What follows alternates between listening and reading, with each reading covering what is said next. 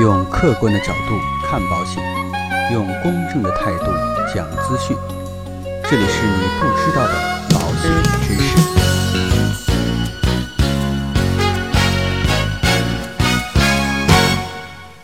好，各位亲爱的朋友们，那今天呢，跟大家一起来聊一聊有关于我们传统的寿险将会如何发展的这样的一个内容。那可能关于保险信保啊，国家的这样的一个大的方针和政策，很多的听众朋友啊早有耳闻。但是呢，很多的朋友也在问我，未来我们中国的保险行业将会向怎样的方向去发展？那正好前两天看了一篇文章，就讲的是啊，在国外成熟的保险市场它的一个发展动向。所以啊，今天啊就将这样的一个文章在这里跟大家进行相关的一些分享。那我们说。美国的保险市场相对来讲已经比较成熟，而美国人寿的保险巨头恒康保险近日就宣布将停止承保传统人寿保险，只销售通过可以穿戴设备和智能手机追踪健身和健康数据的互动式保单。你没有听错啊，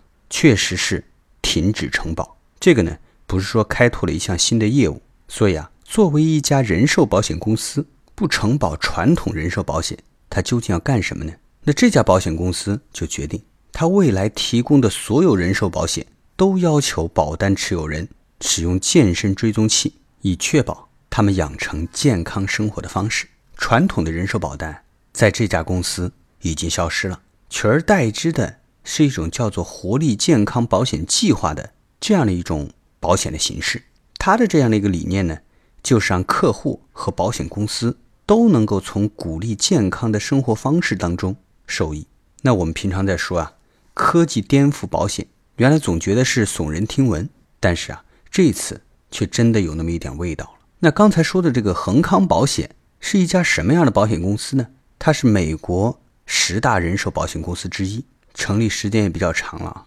是一八六二年成立的。这家公司呢，拥有一百五十六年的历史。他经营人寿保险、养老保险、健康保险以及长期关怀保险。其实呢，在二零零五年，这家公司就公布了首个互动人寿保险，为那些自愿的客户提供运动传感器，并且呢，收集客户的生活方式数据，实时设置保费，并且呢，给予那些经常运动的客户相应的优惠。而这家公司啊，在健康管理方面已经取得了初步的成效。它的保单持有人的寿命比其他受保人群大概长十三到二十一年。此外呢，与其他受保人群相比，他们的住院费用降低了百分之三十。恒康的总裁就说，互动式人寿保险已经取得了明显的成果，这更加坚定了他们的信心。这啊也是未来保险行业的唯一一条道路。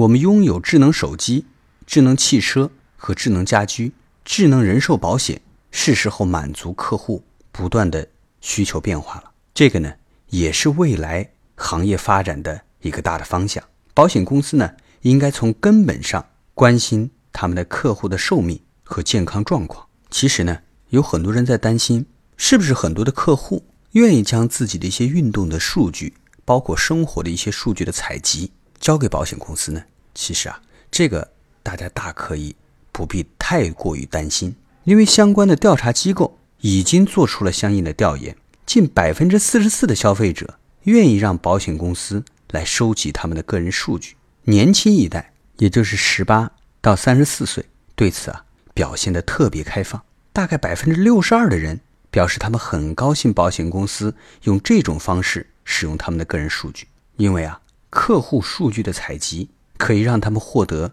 将近百分之十五的保费折扣，所有的人寿保险公司都希望他们的客户能够延长寿命，这是基本的经济学。客户生活的时间越长，保险公司啊就越能在提供死亡福利之前投入客户保费。但实际上呢，我们原来的传统行业并没有真正将关注点关注到它所保障的人类的健康和生命，而缺乏身体的活动、不健康的饮食。或过量的饮酒和吸烟，导致了百分之六十以上的死亡和百分之八十的疾病负担。所以，如果说能够通过这种方式去监督和督促保险公司的客户加强身体的锻炼，而减少医疗费用的支出的话，其实我觉得这是一个非常好的双赢过程。应该说可喜的，很多的公司啊，现在也在慢慢的进行相关的尝试。比如说，有些保险公司现在已经开始为客户来配发